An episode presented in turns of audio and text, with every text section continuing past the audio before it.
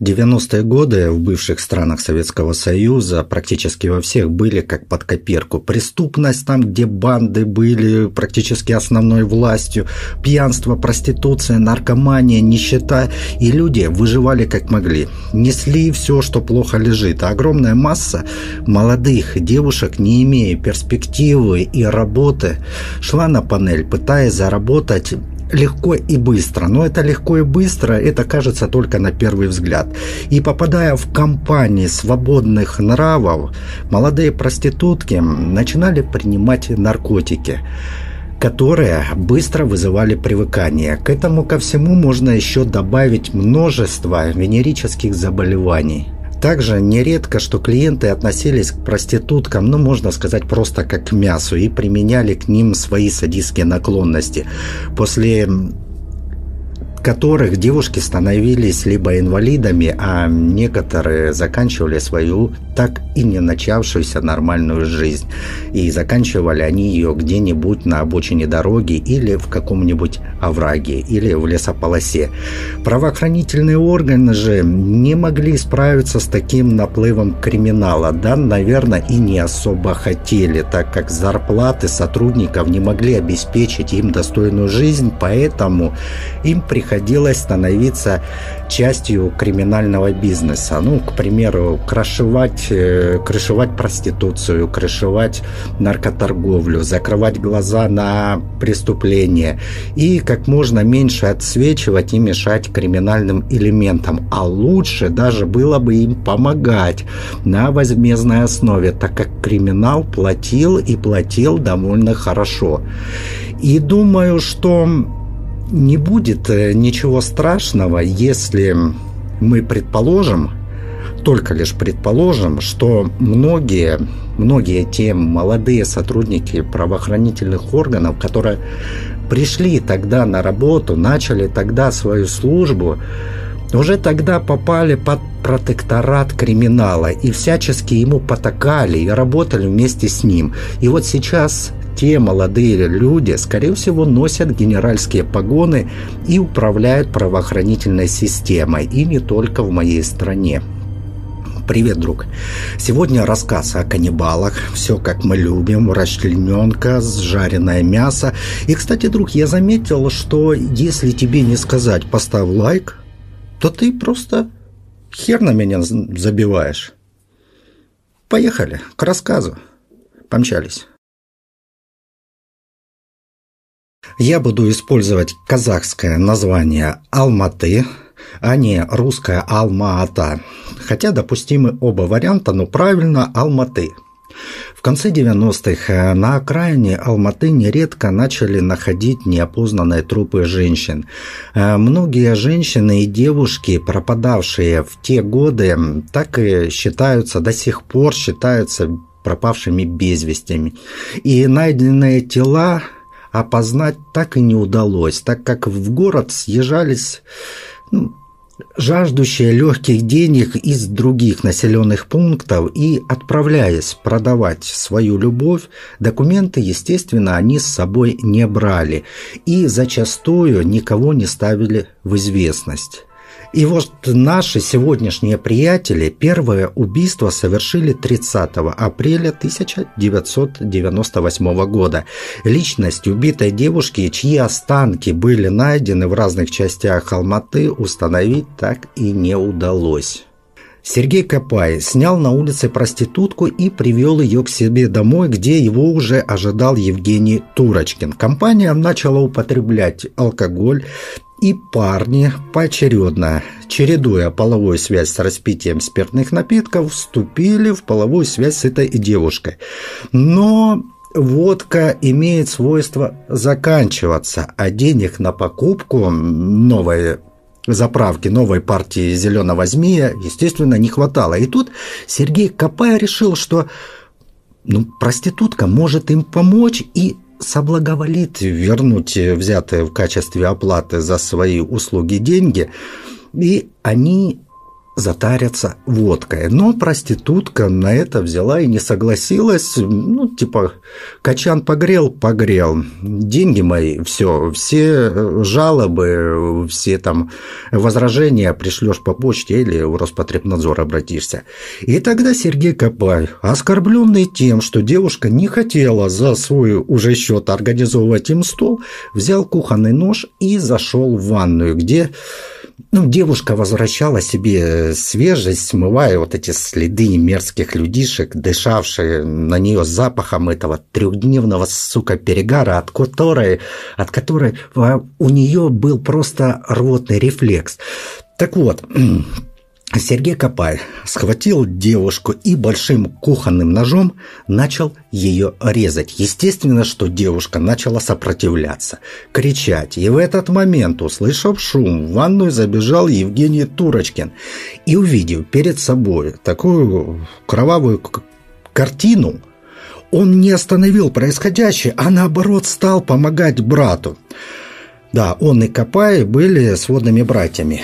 И он схватил жертву за руки, прижал к стене, одной рукой зажал ей рот, и вот это вот все позволило Копаю быстро расправиться с девушкой. И в итоге жизнь девушки была обменена на несколько бутылок водки.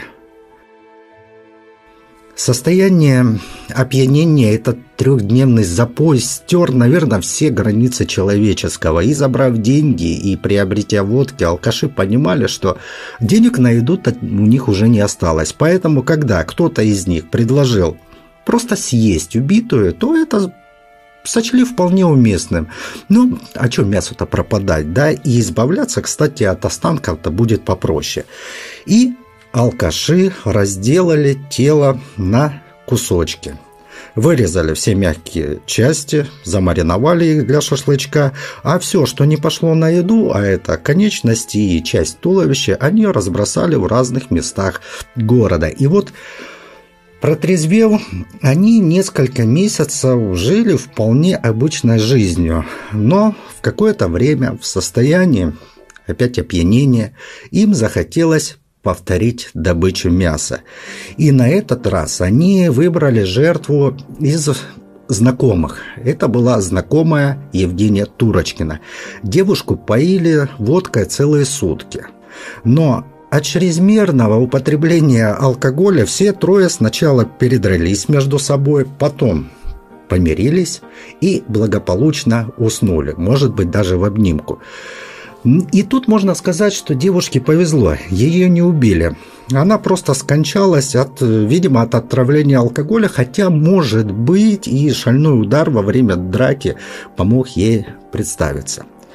Но так как девушка была уже холодной, когда они ее обнаружили, то пускать ее на мясо каннибалы все же не решились. И вот это вот, видимо, страх отравления трупным ядом пересилил желание поесть шашлыка из жопы знакомой. Поэтому просто они ее расчленили, расфасовали в разные сумки и пакеты. И затем поздно ночью, когда никто не видит, растащили и раскидали по разным мусорным контейнерам. Сергей Копай недолгое время работал в органах внутренних дел. Кто его помнил, те говорили, что у него была страсть к технике, но была большая склонность к употреблению спиртных напитков, поэтому его и уволили из правоохранительных органов. И бывшие коллеги полицейские говорили, что как сотрудник он был хорошим. Но как человек они его знали слишком плохо, и на работу он появлялся с перегаром и частенько даже на работе догонялся спиртным, ну, видимо, чтобы да, хоть как-то подлечиться. В семье Копая, кроме него, было еще четверо братьев и сестер, ну и сестра. Было их четверо, братья и сестра. Им он также таскал мясо, которые он э, брал из этих девушек, но естественно, что принесенный домой фарш, он не говорил, откуда он его достал, этот фарш. Тем самым он еще был кормильцем. И вот в августе 98 -го года, еще когда они работали с санитарами в психбольнице, Капа и Турочкин познакомились с медбратом, которого звали Михаил Вершинин. Все трое сдружились на вот этой почве и стали периодически собираться у Копая дома, где они бухали и готовили вкусняшки из человеченки. И во время одного из возлияний алкоголем в пьяном угаре эта парочка каннибалов сообщила своему новому другу, как они весной убили девушку, а сейчас он и они вместе с ним поедают ее мясо.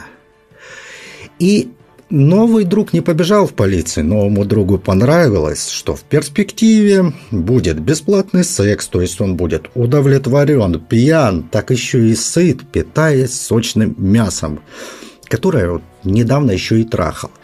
Ну, можно сказать, идиллия, жизнь удалась. Но еще больше его возбуждала мысль, что он может реализовать свои садистские наклонности, а потом обсудить все это за бутылочкой с друзьями. Более того, через время он еще и становится главным в банде. Он становится идеологом новых преступлений. И теперь все лакомые куски будут доставаться ему. Скажем так, по праву вожака. Именно Вершинин придумывает, что перед убийством необходимо накачивать э, своих жертв психотропными препаратами, чтобы те ну, просто не могли сопротивляться, как-то кричать. В общем, будет спокойнее, когда они не будут поднимать шум, тем самым облегчая процесс лишения себя жизни. И Михаил Вершинин Вообще он жил такой э, двойной жизнью. Он был законченным эгоистом, лентяем, имел обостренное патологическое желание узнать как можно больше из жизни сексуальных маньяков, постоянно читал соответствующую литературу, также постоянно читал медицинскую литературу. Потом у него появилась мысль об убийстве, и ему якобы хотелось посмотреть каким образом устроен человек, так как он готовился к поступлению в медицинский институт. Э, к женщинам же Вершинин относился с крайней неприязнью и считал их источником всех своих бед и твердил, что их надо бы убивать, а его любимым фильмом, о котором он мог рассказывать часами, был «Молчание ягнят». Эксперты и психиатры в ходе следствия отмечали у него утверждение такого собственного «я», осторожность, замкнутость, кстати, и прекрасную память, но в то же время трусость. И вот с конца января по март 99 -го года эта дьявольская троица совершила порядка пяти убийств. Схема у них была все та же, вся та же простейшая схема. Все преступления происходили в квартире Копая. Периодически кто-то из них оставался дома, готовился к встрече очередной жертвы, а двое других ездили на улицу, Сейфулина в ночное время и договаривались с девушками, которых, э, одну из которых привозили к себе на квартиру, где для девушки все заканчивалось на сковородке в виде котлеты. Внезапное исчезновение девушек э, с улиц красных фонарей, а затем обнаружение различных частей тел в разных э, районах города спровоцировали панику среди местных жителей. Одно дело, когда девушка-проститутка просто пропадает без вести, другое дело, когда собака бегает по улице с женской рукой в пасти. И тогда ГУВД создают оперативные группы – они опрашивают родных, близких, знакомых девушек, проверяют всех лиц, которые склонны к совершению подобных преступлений, проверяют ранее судимых, также они проверяют алкоголиков и наркоманов. И Тогда они точно выясняют, что все эти убийства с расчлененкой имеют прямое отношение к проституткам – и у них начинается работа в отношении проституток, работавших на улицах Сайна и Сейфулина. И после многочисленных экспертиз трупов выяснилось, что в останках тел присутствуют следы алкоголя, наркотиков. И некоторых препаратов э, психотропного действия. Это означает, что девушки с клиентом бухали, принимали наркотики, а также наводит на мысль, что перед расправой над э, этими проститутками их вводили в беспомощное состояние. И полицейские собирали информацию обо всех мужчинах, которые, ну, скажем так, э, не, брезгивали, не брезговали попробовать вкус чужого семени на губах у девушки и пользовались там проститутками с улиц вот этой Сейфулина и Саяна.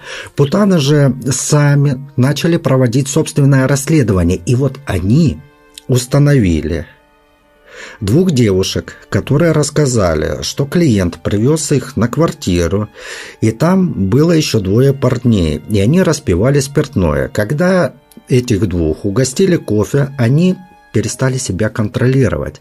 Но очнулись они уже дома, и вспомнить, что происходило, так они и не смогли. И эту информацию проститутки передали сотрудникам правоохранительных органов.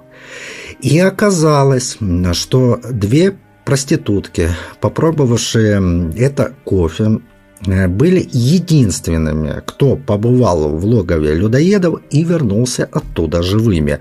И благодаря этому случаю серия убийств была раскрыта полностью. Во время разговора со стражами порядка они сообщили, что одного из клиентов звали Михаил Сергеевич, а другого Сергей Михайлович, и даже назвали адрес. Естественно, что полицейские со скоростью породистого скакуна понеслись на этот адрес, расталкивая друг друга локтями. И дверь запыхавшимся правоохранителям, столпившимся у двери с вопрошающим взглядом, открыл молодой человек, который представился Сергеем Михайловичем Копаем. На просьбу проследовать с ними он отреагировал довольно спокойно и только по прибытии в областное управление он задал вопрос. А почему область? Мы же убивали проституток в городе. Оперативники переспросили. Убивали? А с кем это убивали? И задержанный заложил всех своих друзей. Переступив порог кабинета следователя, Вершинин сказал, рано или поздно это должно было случиться. Думаете, легко жить, когда убиваешь людей и никому не можешь об этом рассказать. Хотя, казалось бы, бери, да рассказывай своим подельникам за бутылочкой, за рюмочкой под закусочку, но, видимо, ему хотелось трибуны. Ему, конечно же, наверное, не повезло, что в то время не было интернета, и он не мог рассказать о своих подвигах анонимно на широкую аудиторию. Почему он убивал женщин? легкого поведения Вершинин сообщил, что он ненавидел проституток за то, что они были все наркоманки и распространяли венерические заболевания. Э, дружище его, Копай, поддерживал Вершинина и на допросах также с пренебрежением говорил, ну, типа, а чё их жалеть? Свои похождения с лишением жизни троица рассказывала буквально в захлеб. Показания они давали даже, можно сказать, с каким-то вдохновлением. Подробно рассказывали детали убийства и там последующих расчленений. Говорили, куда дели вещи и вот эти снятые с убитых драгоценности. И если кто-то из них ошибался, то друзья сразу поправляли. И вся троица это, мне кажется, она понимала, что их ждет печальный конец, и просто не препятствовала след... следствию, а наоборот даже старались помочь как-то рассказать как можно больше в деталях фактически не только, возможно, облегчая душ, но и избегая жестокого отношения к себе со стороны правоохранителей, у которых ну, просто не было оснований выбивать из них показания, там, применять пытки, так как они сами все поют соловьями, все рассказывают. Но как они стали людоедами, объяснения так и не нашлось. Никакой весомой причины употреблять человечину ну, просто не было. Просто на улице было просто тепло, просто замариновали мясо, просто развели мангал и просто пожарили шашлык. И, кстати, каннибалы-то оказались совсем не жадными людьми.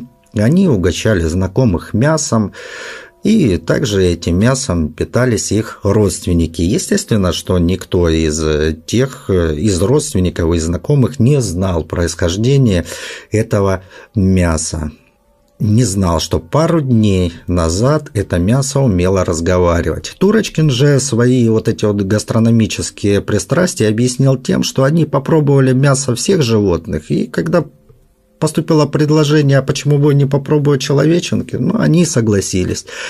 Эксперты же полагают, что на почве алкоголизма Сергей Копай просто не получал какого-то сексуального удовлетворения от контакта с женщинами, и поэтому у него была злость на женщин, э, смешанная с каким-то чувством зависти. Это ужасно его злило, как э, легко, типа, не зарабатывает деньги. И такие же чувства, по мнению специалистов, испытывал и Турочкин.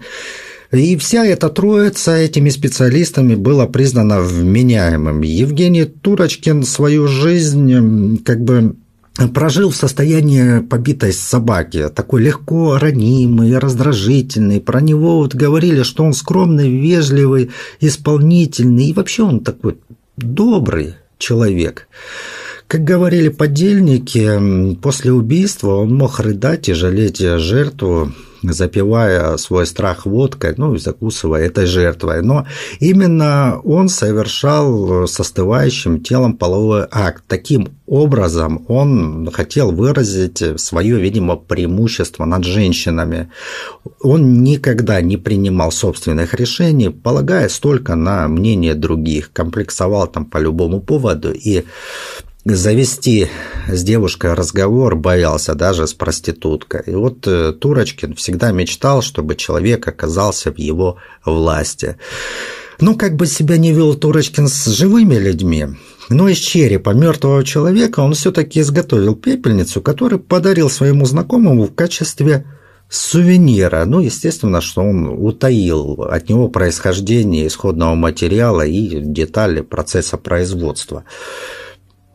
Но вот когда дело дошло до суда, троица от своих показаний отказалась. Они стали дружно говорить, что оговорили себя под давлением оперативников, под пытками, что они, мол, «А крышу проституткам они предоставляли. Дело было. Собачек кушали, тоже было дело. Людей же они никогда не трогали, не убивали, тем более в пищу не употребляли. Ни в пельменях, ни в фарше, там, ни в котлетах, ни в виде шашлыка. Но 28 сентября 2001 года суд Алматы приговорил людоедов к исключительной мере наказания – расстрелу. Но приговор не был приведен в исполнение в связи с тем, что в Казахстане ввели мораторий на смертную казнь в 2003 году.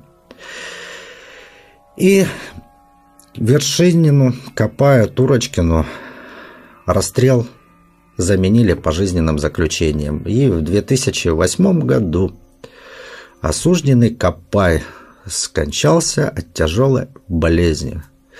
Здорово, дед Максим, ну и хуй с ним. Эта история экранизирована в казахском сериале 5.32, могу порекомендовать его к просмотру. Это не на правах рекламы, деньги мне никто не засылал. Хотя, если захотят, пущай донатом закинут. Э, кстати, вот здесь, вот, мне кажется, самое время прорекламировать какие-нибудь хорошие ножи, топоры. Также можно приправу для мяса. Но не буду. Ну, а сериал мне действительно понравился. На этом все. Если ты не подписан на канал на YouTube, на этот канал, подпишись. Если не подписан на телеграм-канал, то переходи по ссылке, подписывайся. Давай, не тяни кота за яйца. Ну, а у меня все. Пока, мой друг. Пока. До скорой встречи.